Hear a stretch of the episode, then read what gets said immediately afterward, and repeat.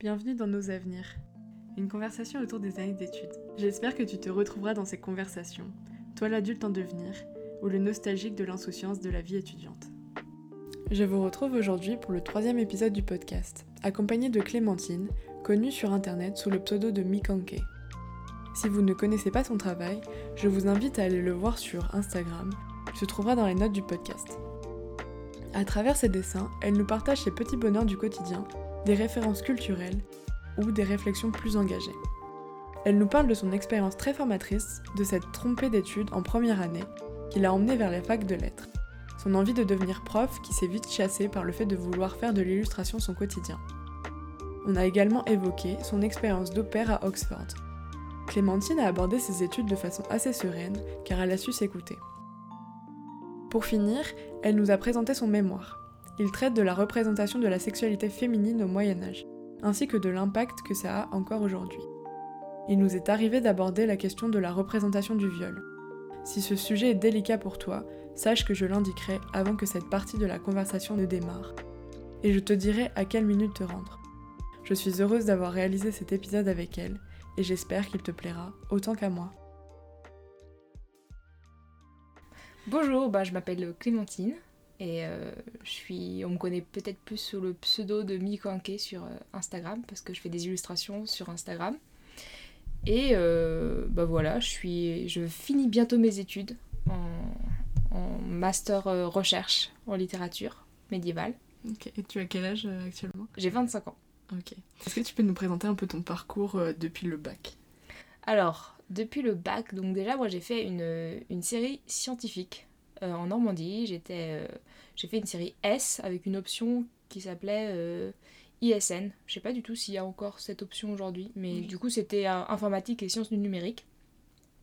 Donc c'était un peu, on créait des sites, il n'y avait aucune prétention, on faisait vraiment des choses très basiques, on, touchait un petit peu du, du CSS et de l'HTTP, enfin bon, bref, PHP, pardon. Et euh, sinon, à ce moment-là, j'étais un peu. J'hésitais vachement dans les parcours euh, dans lesquels je voulais continuer et évoluer. Et euh, j'hésitais entre architecture. Donc, parce que j'ai fait un parcours scientifique, parce que j'étais bonne élève et que je gérais bien en, en sciences. Mais j'aimais beaucoup toujours la littérature. Donc, j'hésitais entre des parcours très artistiques et quelque chose d'un peu scientifique et l'architecture semblait correspondre à ce, cet entre-deux en fait, parce que c'est assez pluridisciplinaire et euh, il y a des choses euh, où on doit vraiment connaître euh, l'histoire, le patrimoine, il y a beaucoup de ça, et en même temps il y avait, y avait un ancrage scientifique et je me disais comme ça j'ai pas perdu deux ans avec ce avec ma série, enfin avec mon lycée et ma série scientifique. Donc ça semblait être le bon compromis entre les deux. Et donc j'ai commencé mes études d'architecture à Paris, euh, Paris-La Villette, donc euh, dans le 19e arrondissement. Donc tu t'es rendu compte que ça te plaisait pas? Ouais, parce qu'en fait, euh, comme j'avais, j'étais un peu tiraillée déjà en sortant du lycée, j'avais cet, amour pour la littérature, pour les choses très artistiques, parce que voilà, j'avais quand j'étais au, au, lycée, j'ai fait aussi une option art plastique. Donc j'avais vraiment ce, background un petit peu euh, d'amour pour euh, les arts et la littérature. Et du coup, j'avais un peu ce compromis euh, qui s'est intensifié quand j'ai commencé mes études d'architecture, où je me suis rendu compte qu'il y avait vraiment un décalage entre les gens en architecture et moi. Et en même temps, je pense que je suis vraiment... J'ai pas eu de chance, mais j'ai eu des profs aussi qui m'ont pas du tout plu et je me suis très vite rendu compte au bout d'un semestre et demi que ça n'allait pas du tout être pour moi, ces études-là, malgré le fait que bah, j'ai réussi mon semestre, que j'avais des super amis et euh, que globalement je me satisfaisais quand même des enseignements qui étaient dispensés là-bas. Mais je savais que je voulais pas faire ça dans le, dans le, dans le futur et je me, je me disais, je peux pas faire 7 ans d'études parce que je voulais plutôt faire 7 ans que 5 ans parce qu'il y avait mhm. du coup... Euh, HMO. Ouais, c'est ça. Il y avait on pouvait être plus spécialisé. Comme moi, j'aime bien pouvoir faire toujours le maximum et pouvoir avoir le plus de d'armes en main. c'est une métaphore ultra violente, ça mais. bien dans la, dans la période. Là. Exactement. Je, je, je me disais, euh, j'en avais pour 7 ans et je me, je, me, je, me, je me rendais compte que ça allait pas du tout coller, que je pourrais pas faire ça pendant aussi longtemps Mm. avec euh, ce petit sentiment au fond de moi, ce petit doute qui faisait que grossir au fur et à mesure euh, des, des, des mois. Et je me rendais compte que ça allait pas le faire et du coup j'ai arrêté en euh, février je crois. Et comment t'as vécu cette période Est-ce que t'avais de la pression vis-à-vis de tes proches ou vis-à-vis de la société sur le fait que tu t'étais trompée? Je, quand je l'ai. Ah oui, une chose aussi que j'ai pas spécifié, c'est que les, étu- les études d'archi, parce que du coup, toi aussi, t'es en architecture, Ouais, ouais, ça c'est assez cher.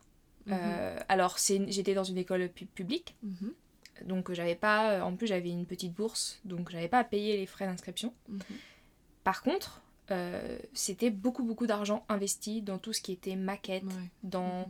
et c'est des choses qu'il fallait acheter quasiment toutes les semaines. Mhm, Et en même temps, à côté de ça, j'avais pas le temps d'avoir un job à côté parce que bah, c'est des études très prenantes. Euh, tu travailles en général euh, de. Parce que c'est des études passion en général. La Mhm. plupart des gens, ils sont à fond dedans, ils passent quasiment toute leur journée à l'école. Euh, et moi, je me sentais un peu en décalage parce que je me disais merde, j'ai pas, j'ai pas assez d'argent. Euh, J'étais à la fin du mois avec, souvent découvert. Et euh, comme je suis la première d'une fratrie de, de trois, enfin on est trois sœurs, donc moi je suis l'aînée, et bah je me disais, je peux pas mettre dans le, le cambouis ma mère, euh, parce que j'ai deux sœurs après, et je pouvais pas euh, prendre un prêt étudiant, enfin c'était compliqué, donc mhm. j'avais aussi cette pression-là, du coup, financière, qui aussi, était aussi sur moi. Euh, et la bourse, j'avais vraiment une toute petite bourse, j'étais peut-être échelon 0, euh, 0 bis. Zéro bis, ouais. Euh, et donc ça faisait rien du tout. À Paris en plus, quand on a à payer le métro, Mhm. tout ça, ça fait que à la fin du mois, j'avais j'ai été souvent à découvert et, et j'avais peur un peu pour l'avenir. Je me disais, mince, Mhm. je peux pas faire ça pendant 7 ans, va falloir que je travaille tous les étés pour contrebalancer. Donc moi, la pression, elle était beaucoup sur ça, ce qui est triste en même temps parce que du coup, euh, euh, ça veut dire qu'il y a d'autres personnes qui ont peut-être pas la possibilité comme moi de changer de voie parce que c'est leur passion de Mhm. faire de l'architecture, admettons, ou un autre parcours. Euh, moi, du coup, j'avais ce dilemme. Enfin, le dilemme était assez. Enfin, c'était assez simple comme décision à prendre parce que je me disais, bon, bah, au moins, je veux changer. Financièrement, ça va pas. Donc, autant euh, changer. Et ma mère était hyper derrière moi à me dire, t'as raison, si ça te plaît pas. Ma maman, elle me dit toujours, quand il y a un doute, il n'y a pas de doute. Mhm. Donc quand t'as un petit sentiment que quelque chose ne va pas, c'est faut t'écouter. Et euh, je venais d'avoir fait, enfin j'ai fait une série S du coup comme j'ai déjà dit, et j'étais un peu déjà tiraillée à ce moment-là. Donc elle m'a dit écoute, tu t'es déjà, euh, tu t'es déjà mis beaucoup de contraintes euh, au lycée, un peu euh, la société parce que les profs te disent bon bah comme t'es bon élève, autant que tu fasses une série S, ça va t'ouvrir plus de portes Mhm. et euh, tirailler entre ça et euh, un goût pour, pour des choses bien plus littéraires, artistiques et tout ça. Donc ma mère m'a dit voilà, trop de contraintes, ça sert à rien que tu continues, moi je veux que tu fasses un truc qui te fasse kiffer. Donc c'est vrai que j'ai eu beaucoup de chance d'avoir euh, des parents qui étaient plutôt derrière moi sur ce plan-là. Et du coup, euh, j'ai arrêté et j'ai commencé à travailler. euh, j'ai fait du babysitting euh, euh, de manière intensive, je faisais genre 25 heures par semaine Mhm. euh, pour un peu renflouer les caisses. Donc euh, la transition s'est faite comme ça. Ok, donc t'as fait ça pendant six mois. Bah non, parce qu'en fait, euh, je sais pas du tout comment ça se passe dans ton école, mais moi, euh, euh, le sem- enfin, on commence les cours. En mars, nous. Voilà, c'est ça. Le, Mhm. le deuxième semestre co- commence en mars et moi j'ai arrêté du coup en, en février parce qu'on a un mois, je crois, de entre les deux quand le, le- semestre se finit. Euh, bah moi j'ai fait mars, enfin mar- mars on a eu je crois euh, du coup un mois complet euh, où on faisait rien. Après on a eu un voyage scolaire que j'ai fait parce que je me disais bon bah ça peut-être réactiver Mhm. des trucs. Et à ce moment-là je me suis, après j'ai fait peut-être une semaine et je me suis rendu compte que ça me plaisait pas. Donc c'est de mars à, à juillet que j'ai travaillé. Euh, en garde d'enfants. Dans cette période-là, comment t'as trouvé euh, ce que tu voulais faire pour la suite? Comme tu vas peut-être t'en rendre compte, j'ai pas vraiment trouvé parce que j'ai c'est un peu par euh, défaut que j'ai fait des, études littéraires. En même temps, j'aimais ça. Comme moi, je suis quelqu'un d'extrêmement curieuse, je me contente assez vite d'un d'un parcours si j'ai des profs par exemple qui expliquent très bien, même si c'est pas quelque chose qui me passionne à 1000%, je suis intéressée, je suis curieuse et du coup ça va. en fait. Et du coup, euh, j'ai un peu fouiné sur, euh, sur le net. Euh, j'ai essayé de voir les parcours qui pouvaient le mieux correspondre à mes attentes et en même temps qui n'étaient pas trop chers. Mhm. j'ai regardé pour des prépas artistiques et bah comme tu le sais peut-être Ouais, les manas à l'époque. ouais. c'est bon soit c'est des écoles privées soit euh, c'est très sélectif Mhm. Euh, euh, Boulle et tout ça, c'est des choses avec euh, beaucoup d'étapes. Euh, donc on a une première sélection, après on a un entretien, enfin... Donc j'ai tenté, j'ai pas été prise. Mhm. Euh, et à côté de ça, j'ai demandé des prépas littéraires et la fac. Et j'ai été prise euh, en fac. J'avais à Paris l'Hydro, donc euh, dans le 13e arrondissement. Il y a une option particulière qui me faisait bien kiffer, qui n'était pas, qui est assez euh, unique euh, à cette université, c'est qu'il y a une pluridisciplinarité, euh, qui est ce que j'aime particulièrement en général, et qui m'a fait choisir l'architecture euh, au début. Du coup, on avait euh, pas, on avait un tronc commun littéraire avec euh, des choses communes à toutes les universités de France en littérature. C'est théorie littéraire, grammaire, enfin des choses comme ça, un tronc commun assez basique. Et à côté de ça, on avait des choses, des, des- enseignements type pratique de l'écrit. Donc on a fait des trucs un peu autour du journalisme. Et il y avait également euh, de la socio, de la philo et tout ça. Donc des choses vraiment en dehors de, de, normalement du tronc commun euh, d'études de lettres. Quoi.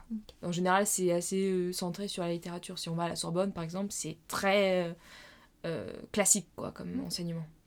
Ok, donc là, t'as commencé exactement, c'était quoi l'intitulé de ton... Enfin, t'as fait une licence... euh, J'ai fait une licence, du coup, euh, lettres et sciences humaines. D'accord. Et p- avec un parcours au métier de l'écrit. D'accord. Pratique de l'écrit, pardon. Comment t'as vécu euh, l'arrivée à la fac, euh, l'autonomie euh, Moi, ça m'a pas dérangé du tout parce que je suis. je, je- je travaille de manière très autonome depuis toujours. J'ai été en, en internat quand j'ai été en seconde. J'ai été en- du coup pendant un an en internat. Où on a où j'ai appris à travailler seule. Enfin, comme on n'a pas ses parents qui sont là derrière soi, il faut un peu se débrouiller par, par soi-même. Donc j'ai jamais eu de problème pour me mettre au travail.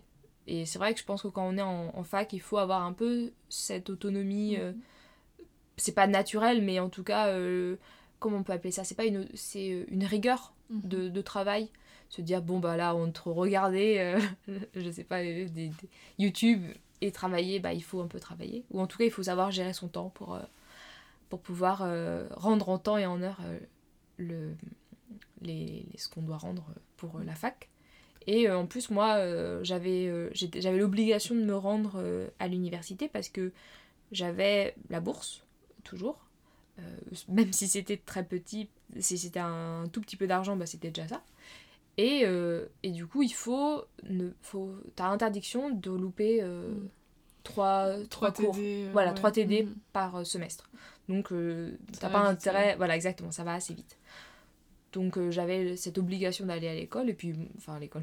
à la fac. Et puis, ça me dérangeait pas, moi, j'aimais bien. On n'avait pas non plus beaucoup, beaucoup de cours, c'était pas extrêmement chargé. Ça demande d'avoir une rigueur à côté. Et, euh, et moi, je l'avais, donc ça m'a pas dérangé du tout. Et donc après ta licence, qu'est-ce que tu as fait? Donc, j'ai fait mes 3 ans de licence. À côté, je travaillais. comme Mhm. toujours. Depuis, euh, j'ai jamais quitté euh, la, famille avec qui je travaillais depuis euh, mon année d'architecture du coup. Et je, je- je les connais toujours, je connais tout. Enfin, maintenant elle, a, elle a 12 ans, donc c'est trop drôle. Et, et du coup, après, mince, j'ai- après j'ai, j'ai, je me suis dit mince, j'ai- je sais pas trop ce que je veux faire encore parce que même dilemme à chaque fois que tu finis quand tu rentres dans, dans, le, dans le courant tu te dis bon faut que je finisse ça. Et puis quand tu te retrouves face à, à l'immensité des possibilités tu te dis bon maintenant qu'est-ce que je veux faire? Mhm. et euh, je me suis dit comme j'ai pas en tête vraiment un parcours euh, défini euh, suis un peu j'ai un peu des lacunes en anglais. Je- j'avais pas un très bon niveau. La fac ne te forme pas trop euh, Mhm. à ça. Donc je me suis dit autant se faire une année à l'étranger et moi j'adore l'Angleterre. J'y étais déjà allée euh, à 16 ans, euh, un mois avec ma meilleure amie, on avait, pas, on avait juste kiffé et tout ça. On avait vécu dans, à Reading, donc une petite ville pas loin de Londres. euh, et on avait dû travailler parce qu'on avait dépensé tout notre argent. Enfin c'était vraiment, euh, vraiment cocasse. Et euh, je me suis dit, j'ai vraiment envie d'aller vivre un an en Angleterre. Et le meilleur moyen pour y aller euh, à moindre frais, c'est d'y aller au pair. Mhm. Donc j'ai été un an au pair à Oxford. Et c'était une super expérience que je recommande vraiment. Euh, Il y a plein de choses à éviter évidemment quand on est au pair. Euh, moi je conseille vraiment de, si on a la possibilité de, de, de- de le payer, mais vraiment c'est un luxe non négligeable. Je suis passée par une agence, Mhm. Euh, donc c'était peut-être euh, 300 euros en tout, avec les assurances, euh, euh, les frais pour, pour payer l'agence pour qu'eux fassent des recherches, mais ils font une mise en contact avec des familles. C'est eux qui s'occupent de faire le tri, et c'est surtout qu'on a affaire à des familles très sérieuses avec qui euh, l'agence travaille depuis longtemps. Chaque année, ils, ils cherchent des nouvelles au pair. Et euh, j'ai pu trouver extrêmement rapidement une famille. J'ai jamais eu un problème. Tout était clair, défini, précis. J'avais un contrat, j'ai signé. Enfin, Mhm. j'ai pas eu les problèmes parce que j'avais beaucoup fouiné à l'époque sur, euh, sur YouTube, j'avais beaucoup cherché et j'avais vraiment des retours ultra négatifs de personnes qui avaient eu des affaires, des histoires horribles. Mhm. Et je me suis dit, mais mon Dieu, je veux pas avoir ça. Donc euh, j'avais vraiment pris les devants et j'avais, j'avais mis le plus de chances derrière moi pour pas avoir des, de- des, des, des expériences désastreuses. J'avais pas envie de me retrouver avec mes valises euh, au beau milieu de l'Angleterre toute seule euh, parce que je m'étais fait chasser de ma famille comme certaines au père ont pu euh, vivre comme expérience. C'était une trop bonne expérience et puis euh, je me suis dit, bon, j'ai pas, j'ai pas trop, je, je sais pas en même temps vraiment ce que je veux faire après. Donc malgré le fait que, enfin voilà, j'a- j'avais, j'ai fait un an, j'ai pu méditer un petit peu, euh, j'ai, amélioré mon anglais, donc ça c'était un super truc. Et je me suis dit, bon, autant euh, finir ton master, c'est intéressant, ça t'intéresse quand même globalement. La littérature, ça sert pour plein de choses. euh, et la recherche, donc c'est ce que je fais aujourd'hui, un master euh, euh, en littérature, en, lettres modernes, même si moi je fais du Moyen Âge. C'est un peu le paradoxe, mais c'est très intéressant, ça t'apprend plein de choses sur la recherche de, documents, de- sur la recherche documentaire, sur la rédaction, sur aussi une forme de rigueur que, que encore bancale, mais bon, c'est des choses qu'on apprend avec le temps. Et, euh, et en parallèle de ça, le temps que j'avais euh, en Angleterre, j'ai commencé à, à poster des dessins euh, sur, un compte, sur mon compte Instagram, du coup, Mikanke, qui veut dire Mikan en, en- en japonais, ça veut dire Clémentine. Donc c'était un petit clin d'œil à, à mon amour pour le Japon.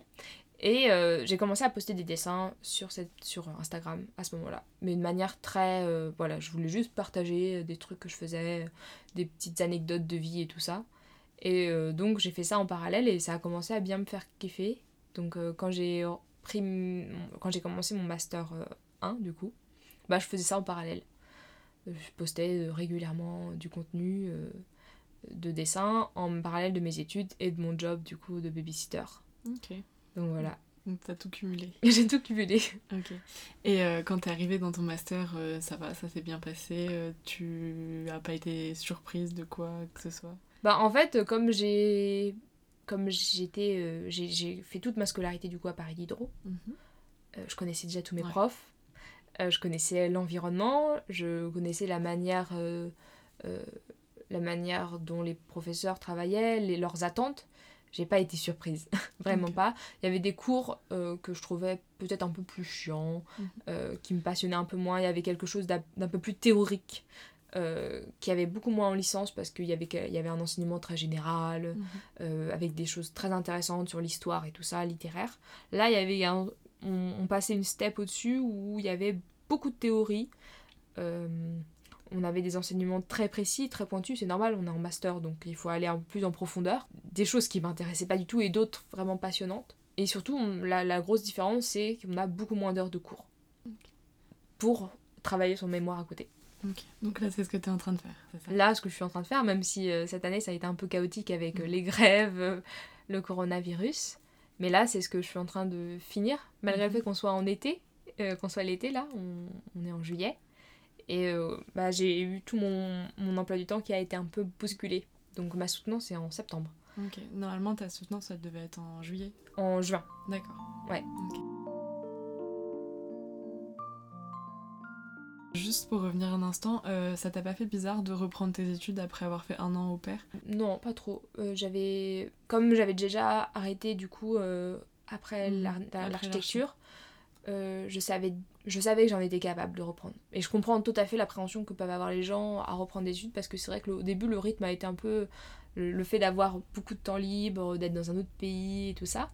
Euh, en revenir, mais en même temps, comme j'apprenais beaucoup de choses, euh, que je revoyais des, des, des têtes que je connaissais déjà, j'ai j'ai perdu du coup beaucoup de, de camarades de, de promo avec qui j'ai fait toute ma licence parce que bah, eux avaient continué, étaient partis dans d'autres parcours ou euh, bah, du coup euh, avaient monté d'une année. Donc j'avais plus de cours communs avec eux. Euh, donc c'était un peu difficile, mais moi je, je suis assez sociable et, et en même temps je suis assez euh, solitaire, donc ça me dérange pas de passer du temps toute seule. Et, puis et puis, de toute façon on est très peu à la fac en, Mm. en master. On y va vraiment pour consulter des bouquins à la bibliothèque. Donc euh, en vrai j'ai pas eu de, de problème euh, par rapport à ça. Comment t'as vécu le fait de partir de chez tes parents? Comme j'avais été euh, en internat pendant un an, j'étais... Donc euh, T'as fait ta terminale en internat? Non, j'ai fait ma seconde. C'était un peu particulier parce que j'ai fait ma seconde. euh, je voulais absolument faire du japonais. J'étais du coup euh, à, en Normandie, dans une petite ville près de la mer. Et j'avais vraiment super envie d'apprendre le japonais parce que j'avais, je- j'étais très intéressée par. je m'intéressais beaucoup beaucoup à la culture japonaise depuis peut-être le- la sixième. À l'époque, c'était euh, tout le monde trouvait ça un peu étrange parce que ça n'a pas la popularité, euh, la culture japonaise n'a pas la popularité qu'il y a aujourd'hui. Euh, Il n'y avait pas YouTube, tout ça. C'était très difficile, par exemple, de trouver des mangas ou, ou des films japonais ou des animés, enfin tout, tout ce genre de, de, de contenu qu'aujourd'hui est ultra populaire sur YouTube ou sur les autres réseaux. Donc euh, j'ai voulu absolument euh, apprendre cette langue et euh, le seul lycée qui proposait ça c'était Cherbourg. Donc je suis allée pendant un an à Cherbourg et après un concours de circonstances a fait que bah, j'ai arrêté l'internat parce que problèmes familiaux, enfin voilà, bref. Et du coup, je suis revenue chez mes parents, enfin chez ma maman, parce que mes parents se sont séparés à ce moment-là. Et du coup, j'avais déjà fait euh, cette euh, séparation en fait. Je savais que j'étais capable de vivre un an euh, en internat, même si on est en, on est en groupe avec d'autres gens et ça a fait un peu une sorte de deuxième famille. J'ai pas eu de problème à partir de chez moi. Au contraire, j'étais très contente d'aller à Paris parce que j'ai grandi en province. Je pense que toutes les personnes qui grandissent en province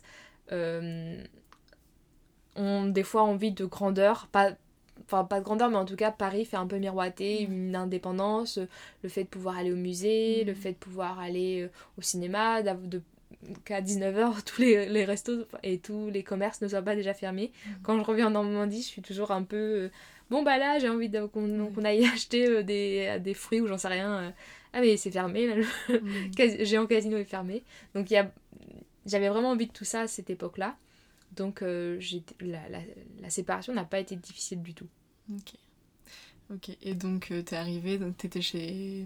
T'as pas eu ton appartement toute seule, t'as pas eu à vivre la solitude vraiment ou? Si parce que j'étais en... Du coup j'ai mes grands-parents un appartement depuis longtemps euh, à Mhm. Paris. Mais eux euh, sont à la retraite donc ils sont pas... Ils sont pas là-bas, ils viennent de temps en temps et du coup je, je suis avec eux de temps en temps, mais globalement j'étais toute seule dans leur appart. Donc voilà. Ok. Et ça t'a pas fait bizarre ça justement euh. Non, pas du tout. Est-ce qu'il y a quelque chose que t'aurais aimé savoir euh, quand t'es sortie du bac, quelque chose qui t'a vraiment étonné ou qui t'a déplu euh, là sur la vie étudiante, euh, que ça soit d'un point de vue scolaire ou plus personnel? J'ai l'impression que moi, les plus gros problèmes que j'ai pu avoir vis-à-vis de, pas de l'école, parce que bah, mes parents sont profs tous les deux, donc je pense que quand t'as des parents enseignants, euh, t'as une bonne vision du système scolaire et tu sais un peu les failles et les limites que peut avoir le système euh, euh, éducatif français et en même temps la force qu'il peut avoir. Donc euh, moi, je pense que le plus gros problème que j'ai pu avoir, c'était euh, avec les conseillères d'orientation à l'époque qui m'ont pas vraiment bien conseillé. euh, qui se sont juste arrêtés sur mes résultats scolaires et qui n'ont pas essayé de voir un peu ce qui me passionnait. Donc euh, je pense que le, la chose que je retiens euh, le plus, c'est d'essayer de, de, faire, euh, de faire des études qui, te font te sentir un peu vivante, quoi. En tout cas, que t'ailles pas euh, tous les matins en chialant à l'école, quoi. Parce que, parce que ça peut arriver. Et du coup, euh, j'ai pas vraiment de. j'ai pas eu de problème d'adaptation à la vie au moment d'arriver dans ma vie étudiante. Hum, voilà, je pense que c'est juste euh, la, seule grosse difficulté à laquelle je me suis confrontée, c'était euh, juste de me rendre compte que ça me plaisait pas. Et dans ces cas-là, la seule solution, c'était bah arrêter mhm. et reprendre un autre truc l'année d'après, tout simplement. alors tout simplement, dans mon cas, c'était assez simple et je comprends que ce soit difficile pour d'autres personnes parce que ils peuvent être confrontés à, leur famille qui n'est pas du tout d'accord avec ce changement euh, de, voie professionnelle ou euh, d'autres difficultés en tout genre. Moi, c'est vrai que j'avais la chance et je, l'ai prise de m'arrêter, de réfléchir un petit peu et de recommencer. Euh, voilà, pour moi, c'était ça la plus grosse, le plus gros changement.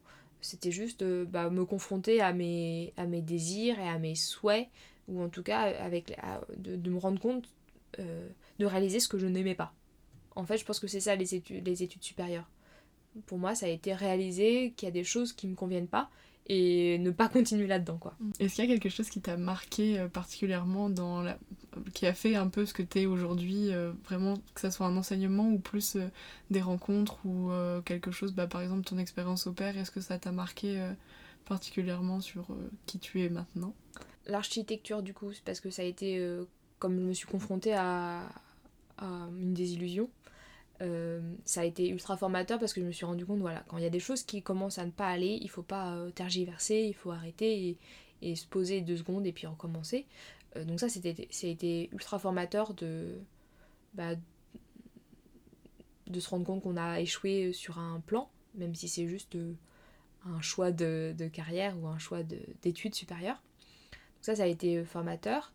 Euh, sinon, en, lettres, euh, bah, c'est l'autonomie qui, malgré tout, même si j'ai pas de difficulté vis-à-vis de ça, bah, c'est quand même euh, ne pas avoir une petite classe comme peuvent avoir des gens en prépa et tout ça, où ils se connaissent tous, ils se côtoient.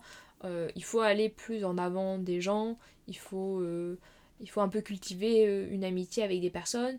Et ça, c'est quelque chose que j'ai un peu, pas de difficulté, mais j'ai moins de, de, facilité avec ce genre d'exercice social. Euh, et euh, voilà, l'autonomie, le fait de, de, de, de s'imposer par exemple dans une classe, c'est pas d'être pas le meilleur terme, mais le fait d'être à la fac, ça fait que des fois les professeurs ne te voient pas forcément. Mhm. moi j'avais beaucoup de chance d'avoir du coup dans mon université beaucoup de TD alors, que j'avais beaucoup moins de, cours magistraux. Mhm. Donc euh, j'avais une majorité de TD. Donc on avait quand même un rapport euh, de classe. Mais euh, la plupart du temps, les gens ne choisissent pas les mêmes menus que toi et au final, je voyais pas toujours les mêmes personnes. Mais je me suis liée d'amitié avec, avec deux, trois personnes avec qui on essayait de prendre les mêmes cours. Et ça, c'était vraiment important pour moi d'être accompagnée de personnes vraiment qui, qui sont sur la même longueur d'onde que moi. Et puis euh, l'année au père, qu'est-ce qu'elle m'a apporté euh, sur moi et qui a construit la personne que je suis aujourd'hui? Je pense que ça m'a vraiment appris à, à, à, gérer un peu mon stress et mon anxiété. Et, euh, et aussi sur le plan linguistique, ça t'apprend à, à te, à te, dire ok je m'en moque que les gens parce qu'en France on est vachement voilà quand quelqu'un parle anglais c'est il mhm. parle trop mal ou oh elle parle trop bien donc elle, mhm. se, elle, se, prend pour euh, je ne sais pas trop qui et euh, là ça prenait à se dire ok je j'ai vécu du coup euh, enfin j'ai vécu beaucoup d'expériences seule quand j'étais en Angleterre donc je me suis dit je suis capable de voyager seule je suis capable de de, de me débrouiller en totalement bah voilà toute seule dans un pays où je ne parle pas où je ne parlais pas au début bien la langue j'ai réussi à me débrouiller, à pas me perdre dans l'immensité euh, euh, anglaise. Euh, et du coup, j'ai pu voyager le week-end. Donc ça, c'est vraiment une super expérience, pas aventurière parce qu'on est dans un, univers assez similaire au nôtre, mais il y avait cette idée de se dire, bah, je me débrouille en, solo et, ça, c'était vraiment ultra formateur. De me dire, j'en suis capable en fait. C'est vraiment ce, ce, ce, truc qui changeait tout, c'est de me dire, ok, je suis non seulement capable de vivre seule, parce que bah, j'ai déménagé euh, loin de la Normandie, j'ai vécu seule à Paris, mais le faire le même parcours dans un pays étranger, bah, j'en suis tout autant capable et c'est grave mhm. cool. Donc ça veut dire que maintenant je suis capable de voyager partout dans le monde, de parler potentiellement une langue que beaucoup de personnes euh, parlent, et j'en serais capable. Et ça, ça a été vraiment un grand changement et j'appréhende beaucoup moins ce genre de, de, de, voyage. Parce que je suis assez stressée, je suis assez anxieuse et ce genre de choses, je l'ai beaucoup moins. Pour revenir sur euh, la place de l'amitié euh, dans, toute, euh, ta, dans tout ton parcours, donc effectivement, tu as changé, tu as dû te réadapter, rencontrer de nouvelles personnes. Quelle place ça a joué? Les gens que j'ai rencontrés en architecture, j'avais un bon ami. Et en fait, bah, le temps, le, le fait de ne plus avoir les mêmes parcours de vie, tout ça, ça a fait que bah, on éloigné, on se parle plus vraiment maintenant. Et sinon, en lettres, j'ai rencontré, il y avait exclusivement des femmes. Donc, j'ai, au lycée, j'étais plus amie avec des garçons parce que j'étais en série scientifique, je pense, et que j'avais peut-être plus d'affinité à cette époque-là avec, euh, avec euh, des, des, des, garçons de mon entourage. Euh, et du coup, j'ai rencontré beaucoup, beaucoup de femmes. et je me suis liée d'amitié avec vraiment avec deux, trois personnes de manière vraiment intime, et c'était vraiment. et c'est toujours mes amis aujourd'hui. Donc, ça, c'était vraiment ça avait vraiment euh, joué un rôle dans ma scolarité parce que bah, d'avoir un soutien euh, euh, amical, c'est, c'est vraiment important. Et en même temps, c'est pas essentiel quand on a un caractère assez solitaire comme le mien, parce que je, j'ai pas de, je vis pas extrêmement mal le fait, de, par exemple, de manger toute seule le midi euh, entre deux cours ou des trucs dans genre. Il y a des gens qui, qui le vivent très très mal. Mhm. Moi, ça va, c'est pas un problème. Donc, euh, si je mangeais pas tous les jours avec mes copines, il n'y avait pas de souci. Mhm. Donc, euh, aujourd'hui, voilà. par exemple, je, je voudrais l'année prochaine faire de l'illustration et je vais pas pouvoir avoir l'argent de me payer un, studio pour le faire. Donc bah, je vais travailler de chez moi et j'ai pas d'appréhension euh, vis-à-vis de ça. En parlant d'illustration justement, quelle place, à partir de quand ça a pris euh, autant d'importance que ça a maintenant dans ta vie? Bah du coup, euh, entre le M1 et le M2, donc l'année dernière, je me suis dit, il faut que je me trouve... je voulais faire... Je voulais avoir un métier et euh, faire de l'illustration à côté. Et c'était plus ou moins ce que me conseillait ma famille en général, euh, notamment mon père qui est beaucoup plus conservateur que ma maman. Euh, ma mère, elle, elle, était plutôt partante sur l'idée de, bah, de tenter au moins une année ou deux, puis de voir, et puis dans ces cas, de reprendre, de passer un concours par exemple. Parce que c'est vrai que quand on fait des études de lettres, on se destine plus ou moins à, au concours de l'enseignement. Mmh. Donc pour devenir prof. Et beaucoup de personnes dans mon entourage enfin beaucoup d'amis de promo voulaient faire ça. Donc moi je me suis dit bon je vais commencer à, préparer le concours, donc je commençais à prendre des cours euh, pour faire ça. Donc euh, des cours d'ancien français, des cours euh, de, stylistique, tout ça. Donc des choses très pointues quand même. Et donc c'était au début de mon, de mon M2. Et en fait, je, je me retrouvais pas du tout, encore une fois, dans tout ce que les gens. Enfin, j'étais vraiment en décalage avec, les, camarades qui préparaient ces, ces examens. Euh, ce, concours, pardon, c'est pas un examen. Et je me disais, mais mince, je veux pas faire ça. Et j'ai vraiment été extrêmement mal tout septembre. Je, je pleurais quasiment une fois par semaine. Et je me disais, mais je veux pas faire ça. Je devais rendre des, devoirs de manière euh, bah, hebdomadaire. Et je le vivais très très mal.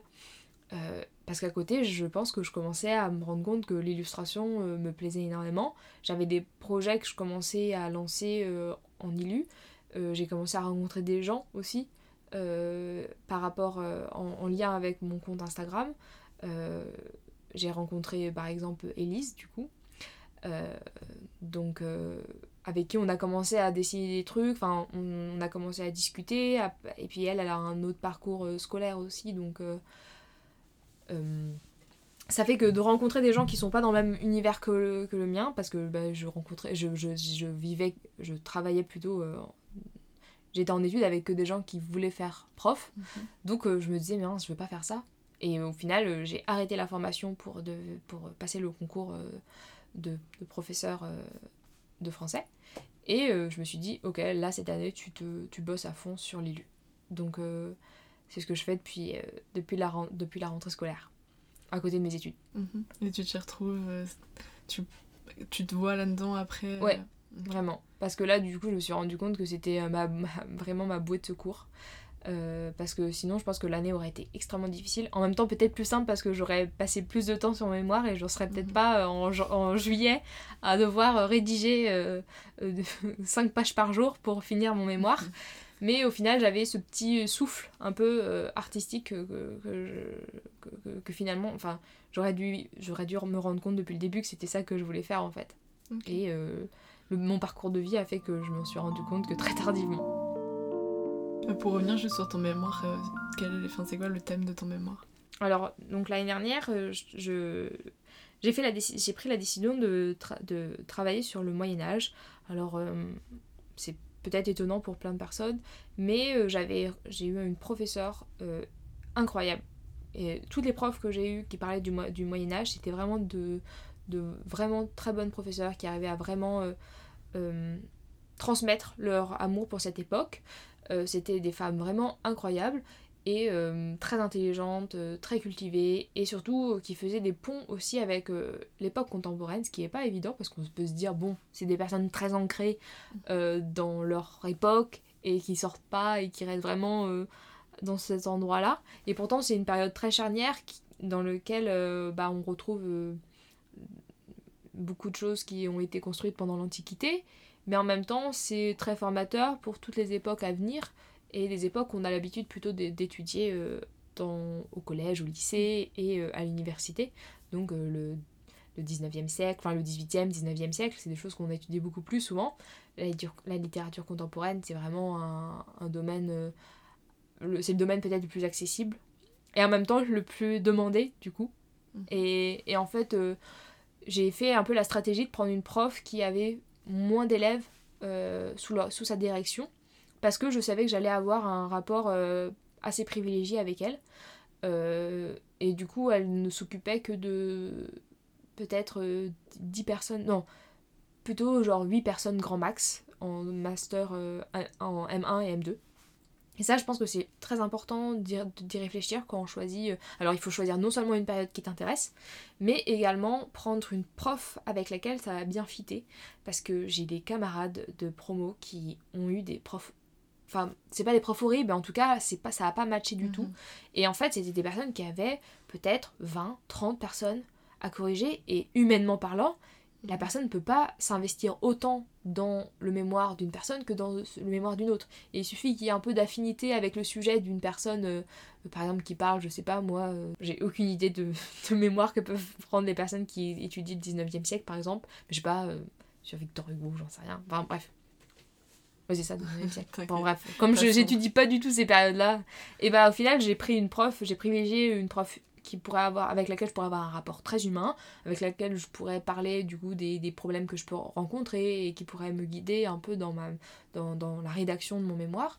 Donc j'ai choisi ça, donc j'ai travaillé, j'ai travaillé l'année dernière sur Chrétien de Troyes et sur la tristesse, la représentation de la tristesse dans l'œuvre de Chrétien de Troyes. Donc ça me permettait d'étudier euh, la sociologie, parce que j'ai pu, l'histoire euh, des émotions, c'est une, une discipline assez récente dans l'histoire euh, dans l'histoire littéraire. Euh, ouais, c'est ça. Et euh, j'ai pu étudier du coup un peu de psychologie, mais en grande, entre grandes guillemets. Et j'ai vraiment kiffé un peu euh, pouvoir avoir un mémoire qui, avec laquelle je puisse aborder beaucoup de, choses différentes. Et c'était vraiment un sujet très intéressant. Ça a été difficile comme tout travail rédactionnel parce que il faut pouvoir un peu vomir toutes les informations que tu as pu accumuler dans l'année. Et donc, quand il a fallu choisir euh, un autre sujet euh, pour le M2, parce que moi, dans ma fac, euh, on doit prendre un nouveau sujet chaque année. Il y a des, certaines personnes qui ont juste un mémoire pour, mm. toute leur, pour tout leur, son master, mais moi, il fallait en choisir un nouveau. Donc, je me suis dit, tiens, la sexualité, ça m'intéresse bien. Je voulais rester en Moyen-Âge parce que bah, j'appréciais ma prof et que j'avais pas envie de chercher aussi d'autres professeurs. C'était un travail un peu long et un peu fatigant. Et puis quand ça se passe bien avec ta prof, ça, est-ce que ça sert à quelque chose de changer mhm. Pas forcément.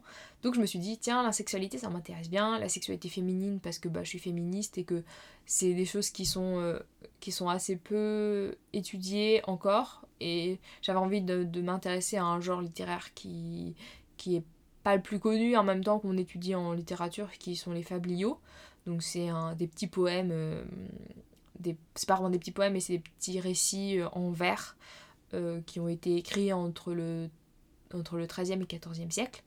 Et je me suis dit, parce que c'est des, des, des, des, petits récits très érotiques, avec du, contenu, du contenu très obscène, et je me suis dit, tiens, je vais pouvoir étudier la représentation de la, sexualité féminine dans les fabliaux.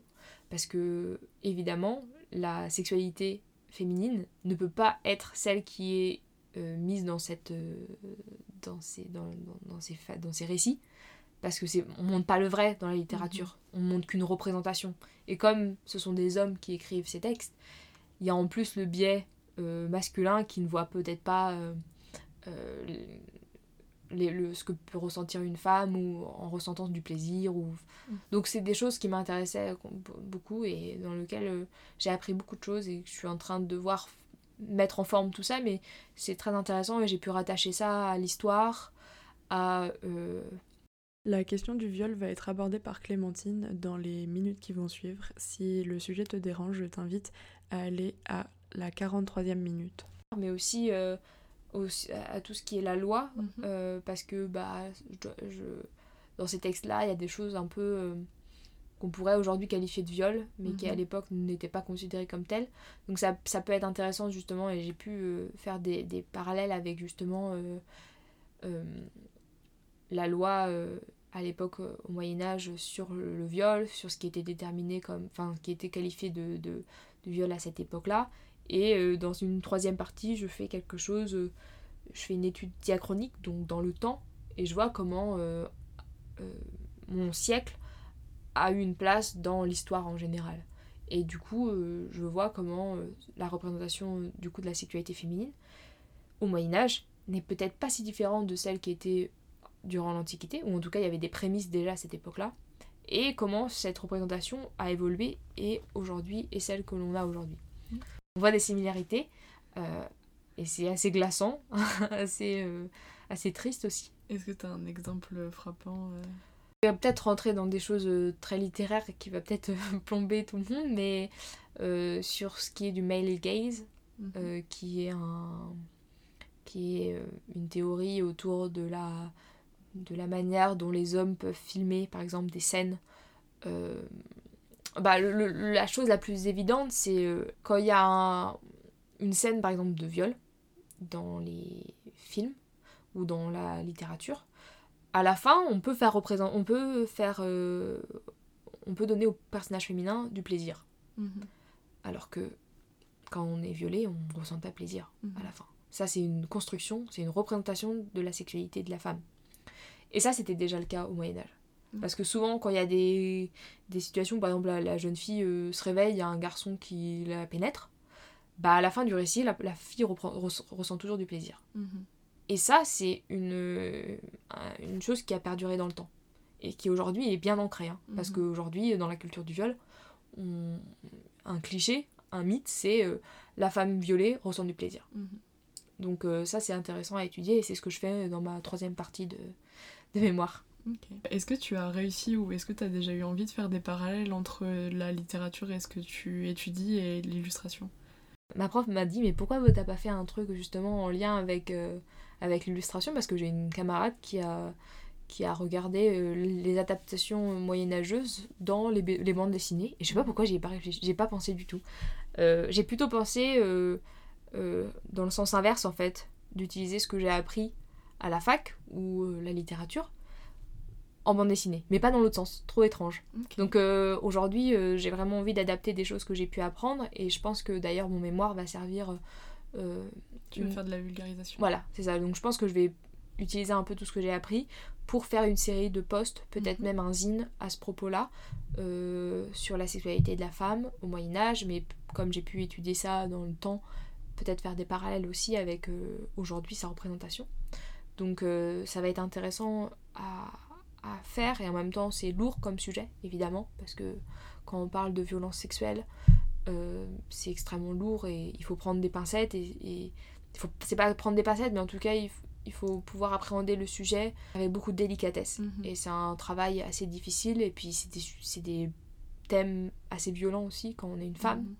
c'est pas évident toujours de, de les appréhender mhm. comment tu as évolué au niveau de tes valeurs et tes engagements euh, personnels ou tes idées euh, pendant cette période moi, je sais que c'est une période quand même où tu remets beaucoup de choses en question. C'est vrai, t'as raison. Euh, je pense que quand on parle de, de, Pour le coup, le féminisme, c'est amusant parce que je réfléchissais à quand est-ce que j'ai commencé à être féministe. Et en fait, je me suis rendu compte qu'il n'y a pas vraiment eu de début euh, marqué parce que j'ai toujours grandi. Donc, quand j'ai grandi en province, j'étais dans un environnement où il n'y avait pas vraiment de. J'ai pas ressenti de discrimination en lien avec mon sexe. Parce que j'avais euh, des camarades de classe. Moi, j'étais pas très sportive, par exemple, mais j'avais des copines qui étaient tout aussi sportives que des garçons. Et par exemple, cette discrimination-là, qu'il peut y avoir un peu de euh, oh bah les filles elles peuvent pas jouer au foot, il n'y avait pas. Parce que mhm. j'avais beaucoup d'amis qui jouaient au handball par exemple. Euh, et, euh, et donc j'avais pas cette, cette discrimination-là. La discrimination qu'il peut y avoir à l'école, je l'avais pas non plus parce que les meilleures de la classe étaient aussi des filles. donc en fait, je moi je me suis retrouvée projetée par contre à Paris. Et là, je me suis confrontée d'un seul coup à la violence que peut faire ressentir la ville sur une femme sur un seul coup de me dire ok je suis en insécurité, il est 23h, je suis en train de rentrer euh, de, l'école et là j'ai peur, et là je suis pas bien, et là je me fais euh, regarder, reluquer, euh, emmerder dans la rue. Et je pense que là ça a été une grande claque en pleine figure. Donc là je, commence que, je pense qu'à partir de là j'ai commencé un peu à me dire c'est pas normal. Et progressivement avec le temps je me suis intéressée à, à, tout ça quand on étudie dans, dans, dans, dans, ma licence, j'ai aussi étudié la sociologie euh, féministe. Donc j'ai commencé un peu à m'intéresser à tout ça parce que j'ai lu des textes euh, qui en parlaient. Et puis je pense que YouTube, euh, les podcasts et tout ça, ça avait aussi qu'accentuer, m'a donné encore plus de, de, de, de, matière à mon engagement. quoi. Et je pense qu'aujourd'hui, c'est un peu tout ce cumul-là qui fait que je suis vachement plus engagée à ce, sujet-là. Mhm. Oui, parce que tu fais quand même beaucoup d'illustrations qui sont engagées. Ouais, bah c'est vraiment un... J'ai vraiment l'envie d'utiliser euh, l'illustration euh, comme un support pour euh, diffuser des messages. Est-ce que tu as confiance en l'avenir? Comment tu vois la suite Donc l'année prochaine, tu vas avoir beaucoup de changements. Ouais, donc moi je vois rarement la vie plus loin, plus loin que un an ou deux, grand max. Comme je t'ai déjà dit, je suis assez angoissée et, et de voir euh, l'avenir dans dix ans, ça me, ça me terrifie un peu. Euh, l'espoir dans l'avenir, je sais pas, à la fois euh, oui parce que je suis optimiste et à la fois bah, la conjoncture actuelle fait que c'est un peu stressant quand on, quand on commence euh, sa vie professionnelle l'année où euh, on est en train d'être en crise quand même. Euh, c'est pas évident. Donc j'ai un peu de stress vis-à-vis de ça et je me dis bah en même temps il faut que je tente absolument parce que si j'essaye pas j'aurai des regrets. Donc j'avance un peu, pas tête baissée, mais j'avance comme, comme un bélier, je regarde que très peu, que juste euh, un mètre devant moi. J'essaye pas de voir plus loin, quoi. Mhm. Et euh, d'un point de vue professionnel, donc euh, tu veux te mettre à ton compte tu Ouais, bah il faut que je regarde un peu. Je me suis pas encore intéressée à, à, à, tout l'aspect juridique mhm. pour l'instant, ou, ou plutôt. Ouais, c'est juridique. Ouais, juridique. Ouais, tout ça, un peu il faut absolument que je régularise un peu euh, tout ça parce que pour l'instant euh, j'ai pas eu j'ai pas encore à me confronter à ça parce que j'ai pas eu encore à remplir euh, des fiches de paye et tout pas caisse donc en septembre je dois absolument prendre un mois où il va falloir que je taffe à fond sur le freelance que j'étudie un peu les meilleurs parce qu'il y a plusieurs statuts différents quand on fait de l'illustration et je dois absolument regarder un peu lequel peut être le plus avantageux pour moi. Donc mmh. donc voilà ça va être à mon compte peut-être du freelancing, peut-être un statut de artiste-auteur, mais il euh, faut que je vois ce qui m'apporte le plus en fait. T'as jamais eu peur des responsabilités étant donné que t'as toujours euh, travaillé euh, dès ta première année d'études? Ou c'est quelque chose qui te fait encore peur maintenant? Quand tu dis responsabilité, tu entends quoi? Par rapport au travail, par rapport bah, à tout ce qui est indépendance financière et ou même euh, tu as déjà été confronté euh, à travailler dans une équipe ou... Alors ça par contre ça m'angoisse. De travailler en équipe et tout ça, je j'aurais jamais été faite pour une vie de bureau. Mhm. Enfin j'espère que j'aurais... Peut-être que si, hein, mais c'est un truc en tout cas qui me, qui me fait un peu peur, la vie de bureau. Euh, j'aime bien avoir une, une indépendance quand mhm. même. Et c'est trop drôle parce que plus j'avance, plus je me dis mais j'aurais peut-être pas du tout été faite pour être prof parce que Mais en même temps, il y a le côté de, donner des cours, donc c'est un peu différent quand même que de, de travailler euh, derrière un bureau euh, toute la journée avec des collègues et tout ça. Ça, ça m'aurait peut-être un peu plus euh, angoissé parce que j'aime bien avoir des horaires pas fixes. Et ce cadre-là peut un peu m'effrayer pour le coup. Mhm. ça aurait peut-être été un peu difficile. Bon, je, me, je pense que je me serais adaptée comme toujours, mais j'aime bien avoir la liberté quand même que qu'offre le, le freelancing, par exemple. Bah, pour les responsabilités, non, j'en ai pas, j'ai pas vraiment peur de ça. Et pour la stabilité financière, peut-être un peu plus. Mais euh, comme j'ai la chance d'avoir quand même euh, ma mère qui est assez derrière moi quand même, elle me pousse vraiment à faire ce que j'ai envie. Euh, je sais que j'aurai un, un, petit peu de, de, soutien si jamais c'est difficile. et puis sinon, moi je suis pas quelqu'un d'extrêmement dépensière. Bon, un peu aussi, mais je me satisfais quand même du minimum. Je vais pas faire du shopping euh, tous les 4 matins parce que bah, c'est pas du tout dans ma philosophie de vie. Euh, la seule chose qui me fait kiffer, moi, c'est les restos et la nourriture. Donc, euh, Donc voilà, à part ça, j'ai voilà, mes appréhensions vis-à-vis de ma stabilité financière, bah, elle est un peu au-dessus de moi.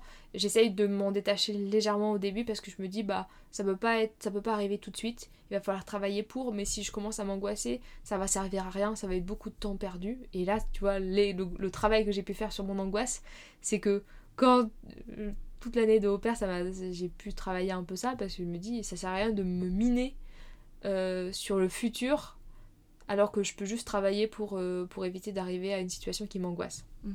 Donc, j'essaye de, relativiser sur ça, et puis pour les responsabilités, j'ai pas vraiment peur de, des responsabilités. Euh, parce que voilà, euh, j'ai deux petites sœurs euh, assez jeunes, nos parents nous ont éduqués à, à être ultra indépendantes et, et, pas avoir peur de, de prendre les, les rênes d'une situation. Donc ça, c'est pas un truc du tout qui me fait peur. J'ai l'impression que tu as passé cette période quand même de façon relativement sereine et que, enfin, d'après ce que tu dis, j'ai l'impression que ça s'est quand même bien passé pour toi, même s'il y a eu un peu des virages à droite et à gauche. Je pense que tu as raison. Je pense que les plus gros bouleversements qu'il y a pu avoir, c'est euh, en moi, avec euh, justement des remises en question. Mais globalement, euh, ça s'est peut-être pas extrêmement ressenti sur, sur les choix que j'ai pu prendre, en fait.